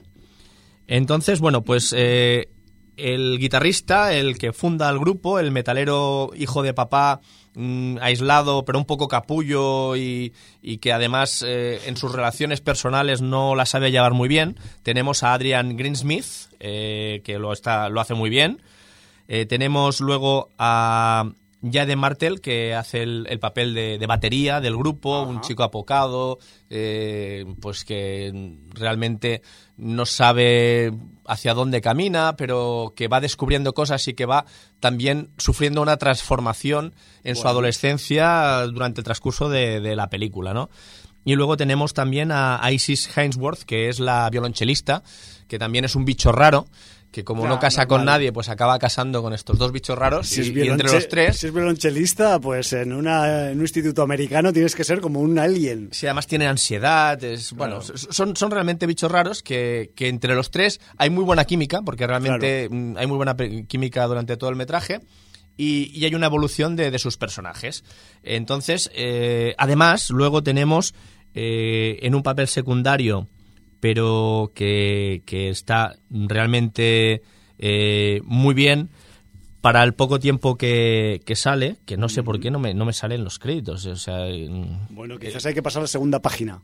bueno, está el, el Joe Manganiello, Vale. que hace un, un papel que es muy importante en la película, a pesar de que no son muchos eh, minutos de, de aparición en, en pantalla. Si hace de una especie de... pues, ¿Se puede decir de qué hace? ¿De un doctor o algo así? Sí, se puede decir de un doctor porque realmente no es lo importante. A mí Lo me importan- sale, ¿eh? Me sale, Sí, lo importante es su pasado, Vale, vale. ¿vale? Entonces, que sea un doctor, bueno, es una cosa eh, circunstancial. Es lo que le ha tocado en la peli. Es lo que le toca ahora de adulto. Pero Vale, digamos vale. que tiene un pasado referente al instituto, donde va a haber la guerra de bandas Vale, eh, en que quieren participar eh, estos frikis, ¿no? Entonces, bueno, pues eh, realmente la película tiene buenos gags, eh, transcurre de una manera muy, eh, digamos, entretenida, no, no, no tiene altibajos narrativos y va a una conclusión que es brutal. O sea, realmente mm, no salen las cosas como esperabas, o sea, no es la comedia al uso de, de Happy End que, que acaba siendo, aunque, a, a pesar de ser bastante blanca, ¿eh? Ya, ya, ya. Eh, no acaba siendo lo que esperabas, porque a lo mejor esperabas que acabara de otra manera, pero dentro de que acaba de una manera... eh, no- tampoco es un plot twist, ¿eh? pero de una manera algo diferente a lo que Un pudieras esperar. sí. Tiene un final bastante épico y... Épico just- dentro de un instituto. Sí, épico Bueno. dentro de- Bueno, eh, puede haber epicidad dentro del Sí, sí, instituto. Acuérdate se puede, en se Regreso puede. al Futuro, la actuación en el Sí, instituto. Por ejemplo. de Marty McFly, ¿no? Por ejemplo. Bueno, pues eh, entonces, el- antes de, de ese final, de ese rush final, tenemos un cameo épico. Ah, Porque es un cuatricameo.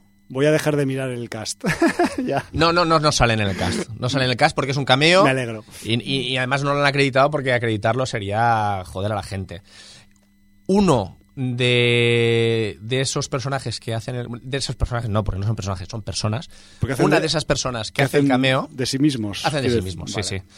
Eh, además es el compositor del tema final que suena en la película. Mm, No miréis qué tema suena en el soundtrack. ¿Vale? vale, vale. apunto. Entonces, bueno, pues eh, no sé si puedo decir el, el nombre del tema final. No sé, tú verás, yo no he visto la película. Se llama Machinery of Torment. Bueno, así ya pueden tener una referencia. Los que se quieran hacer autospoiler, que, que busquen. Claro, ¿quién lo ha compuesto? ¿Quién ha- quién ha- y sabrán cuál es uno de los cuatro cameos. Salen los cuatro a la vez. Ya ves. Eh, Alguien me ha preguntado, ¿pero son una banda? No, no Claro. son una banda. Yo.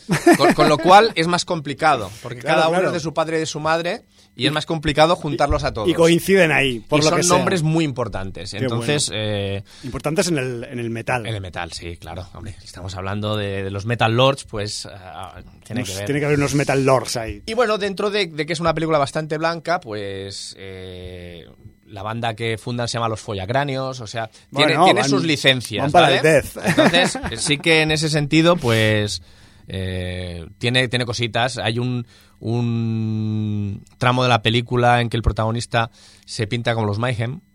Ya ves. Rollo Mayhem, o sea que quiero decirte que, bueno, ti- tiene sus cosillas. Eh, hay un montón de referencias, eh, la gente eh, que le guste el metal, pues la va a disfrutar, la va a disfrutar porque es una película hecha hacia un target. Pero, aunque no seas súper fan del metal, es una película que te va a hacer disfrutar porque lo que suena son temazos, no han tenido problema en pagar los derechos que han hecho falta de canciones eh, insignes de, de grandes bandma- bandas, hay eh, referencias constantes y bueno, ya te digo, pues si incluso en los cameos han querido salir, los que han querido salir, pues por algo será.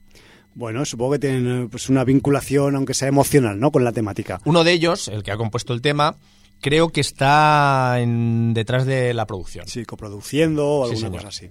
Muy bien. Además, a mí me has sorprendido mientras eh, tú me estabas contándonos todo este material que la película, a pesar de que tú dices de que es así, pues un poco blanca, tiene una R de calificación. Me refiero que Sí, me no, imagino no, porque por- están siempre echando culebras por la boca. Bueno, eh, Aparte, claro, bueno, y son las los letras. entre otras cosas, y, y bueno, pues eh, sí que en este sentido, eh, aunque no de manera explícita se habla del tema de drogas, se habla, Claro. o sea, claro, entonces eh, allí en Estados Unidos poner la R, de todas formas, mm, no es una película en que vayas a encontrar eh, grandes dosis de violencia, aunque hay un bullying también Claro. con violencia, o sea, sí, sí que hay cosas, pero para poner una R. Claro, no vas a ver a los follacráneos haciendo honor a su nombre.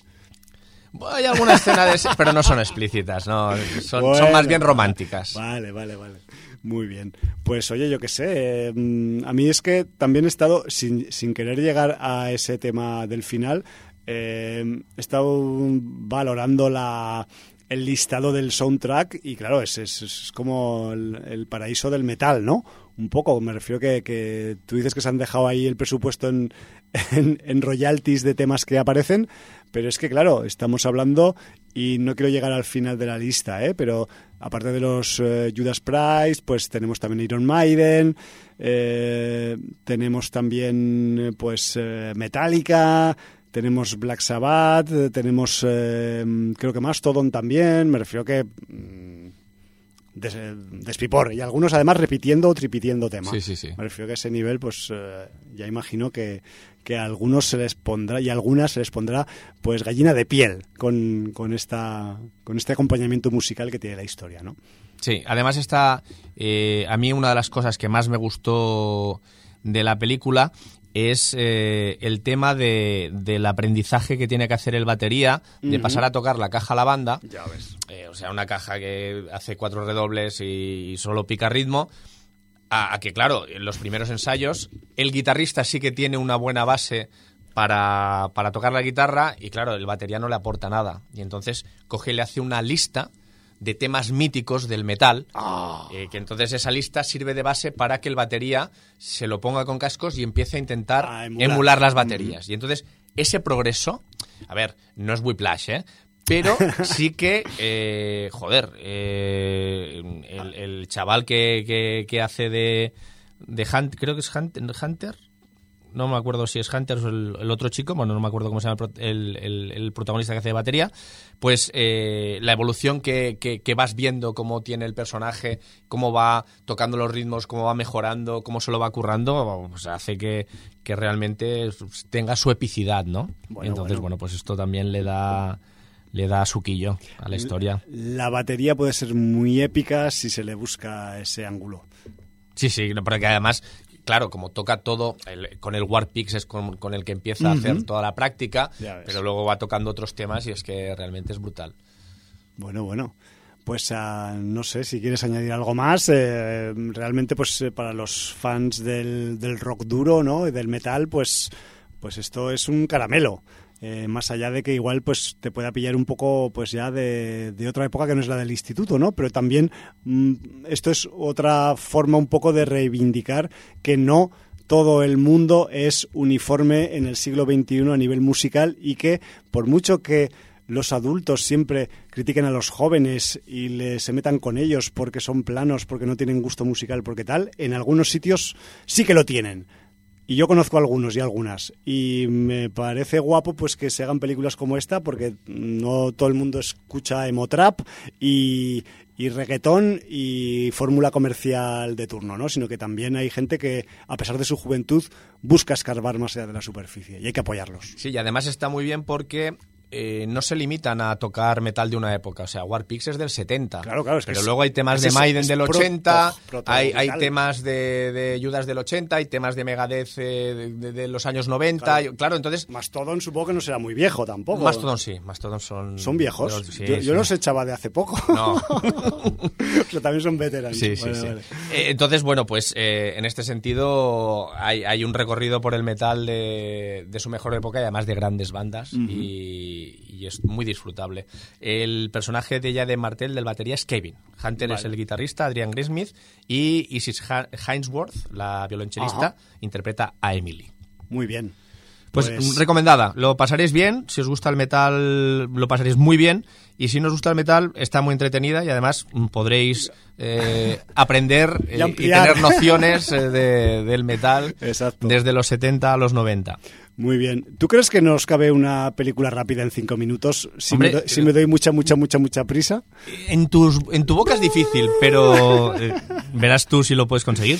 Sí, porque además eh, simplemente eh, quiero referenciar esta película pues porque viene eh, casualmente emparentada con la otra que he comentado. Me refiero que eh, coincidencias de la vida y, del, y de los visionados, pues asociado a esta Ambulance a secas, sin artículo de 2022, yo os quería hablar de otra película que se llama parecido, pero que no tiene casi nada que ver más allá que el propio vehículo, que es The Ambulance, la ambulancia, y que es una película del año 1990.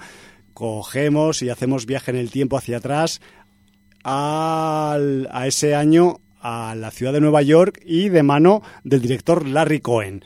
Entonces, eh, yo he visto, cuando acabé de ver el otro día Ambulance de Michael Bay, dije, pero ¿por qué no voy a meter aquí en un pispás la ambulancia de Larry Cohen si es que además son hermanas gemelas pero de otro rollo?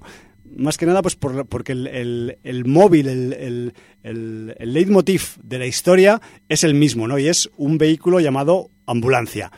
¿Qué tenemos en The Ambulance de 1990? Pues eh, realmente es, es una... Yo la considero, después de- no la conocí antes de, de visionarla, eh, tuve eh, el placer de descubrirla desenterrada, porque esto es una joya oculta de 1990 de Larry Cohen, que, de la que no se acuerda mucha gente, y que gracias al azar de esos que se producen en los eventos peliculísticos, de los grillos navajeros en los que eh, los asistentes pues eh, tienen que votar y eliminar títulos en un en una lista de 40 títulos en las que cualquier cosa puede salir, pues que salga de Ambulance es como una señal, ¿no? Entonces, lo primero, gracias compadres, eh, gracias grillos navajeros por descubrir también, pues es a veces títulos que están por ahí escondidos que dices, hostia, pero yo esta peli si lo hubiera conocido, la habría visto antes porque porque tiene, tiene un- algunos puntos que son muy interesantes ¿no? y muy entretenidos. Entonces, aparte de tener un argumento muy audaz, porque dices, hostia, ¿cómo te metes en este fregado de, argumento que ahora os explicaré rápidamente?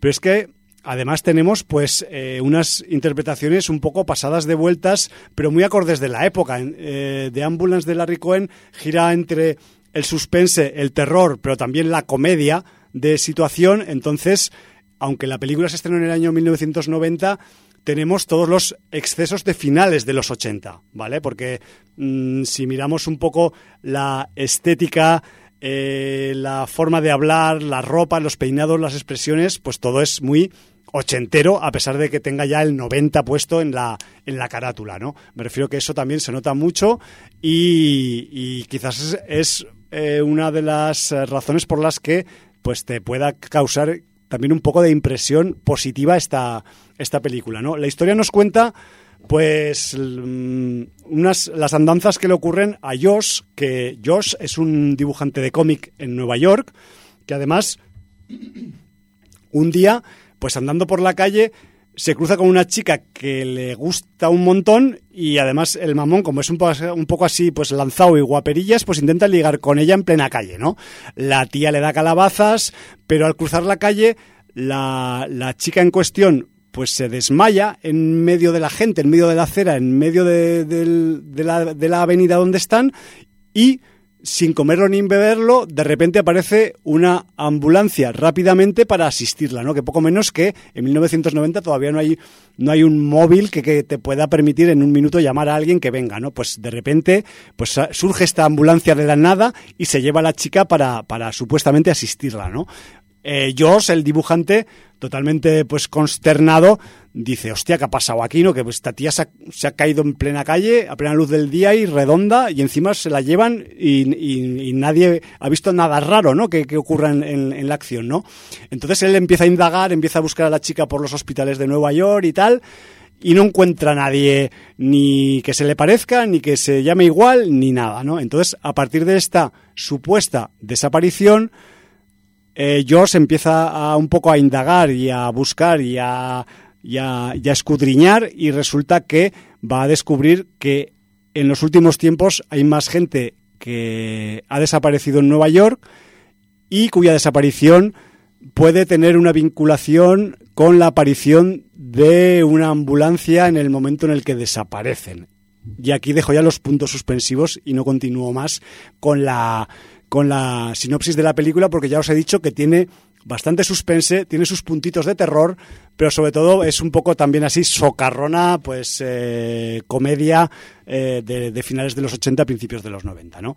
En el reparto tenemos a un hiperestimulado y hipervitamínico y, y bocazas y parlanchín a, a tope Eric Roberts, que es el dibujante en cuestión que, que, que pone un poco la, la, acción de la historia a, funcionar. Luego también tenemos al señor James Earl Jones haciendo también de policía en, dentro de la trama.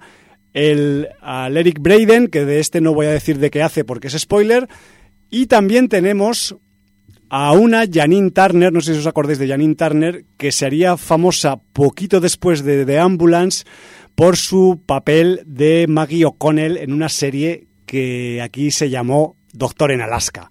Entonces esta es la chica del principio con la que intenta ligar Josh y que luego se desmaya en la calle y se la lleva a la ambulancia. La, la, detonante ¿no? de, la, de la acción y de que pues Josh ponga el foco en esa, en, esa supuesta desaparición un poco misteriosa, ¿no?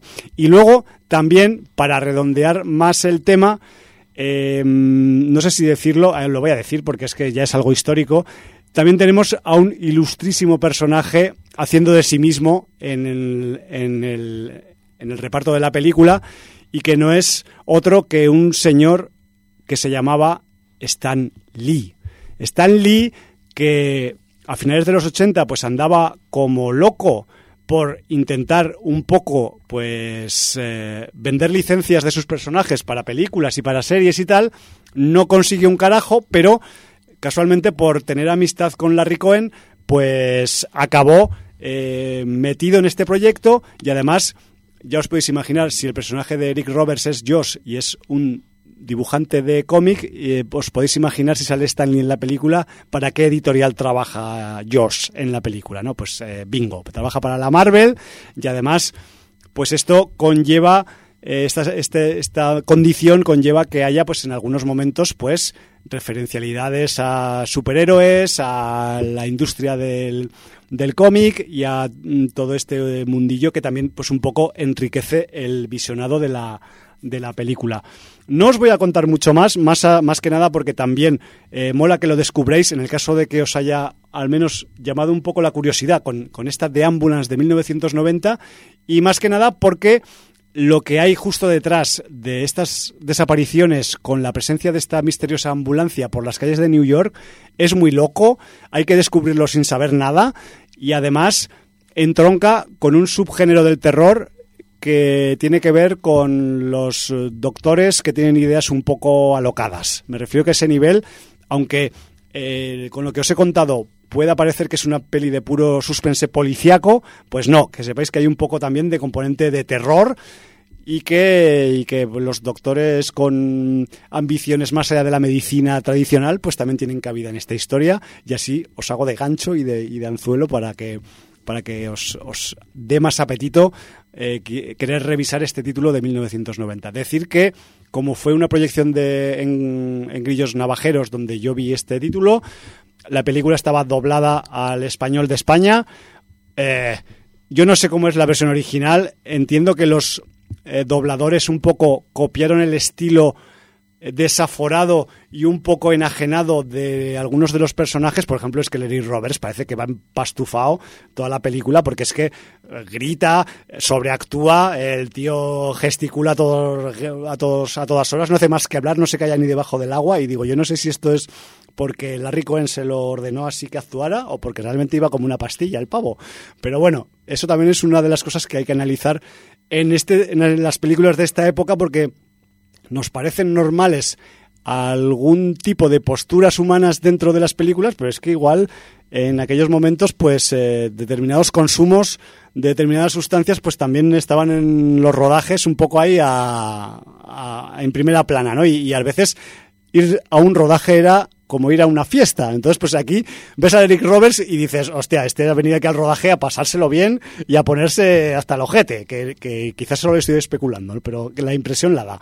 Así que eh, ahí queda esa, esa pequeña reseña de The Ambulance, esta, esta pequeña joya oculta en la que eh, la ambulancia misteriosa de la película pues se parece peligrosamente, a pesar de mi miopía con los automóviles, al coche de los cazafantasmas, aunque con otras rayicas pintadas y otras decoraciones, y que, joder, que si se os pone a tiro, yo creo que pasaréis un buen rato eh, intentando descubrir qué hay detrás de esa misteriosa ambulancia que se lleva gente por las calles de Nueva York sin que nadie sospeche nada. O sea, es que es eh, como, como, como idea, es loquísima y audaz y, y además luego la desarrollan. O sea que mm, meteos con ella si podéis. Ya está, Jordi.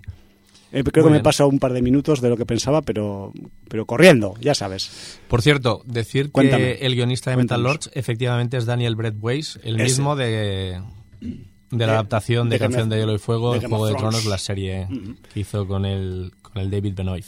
Bueno, Jordi. Benioff, perdón.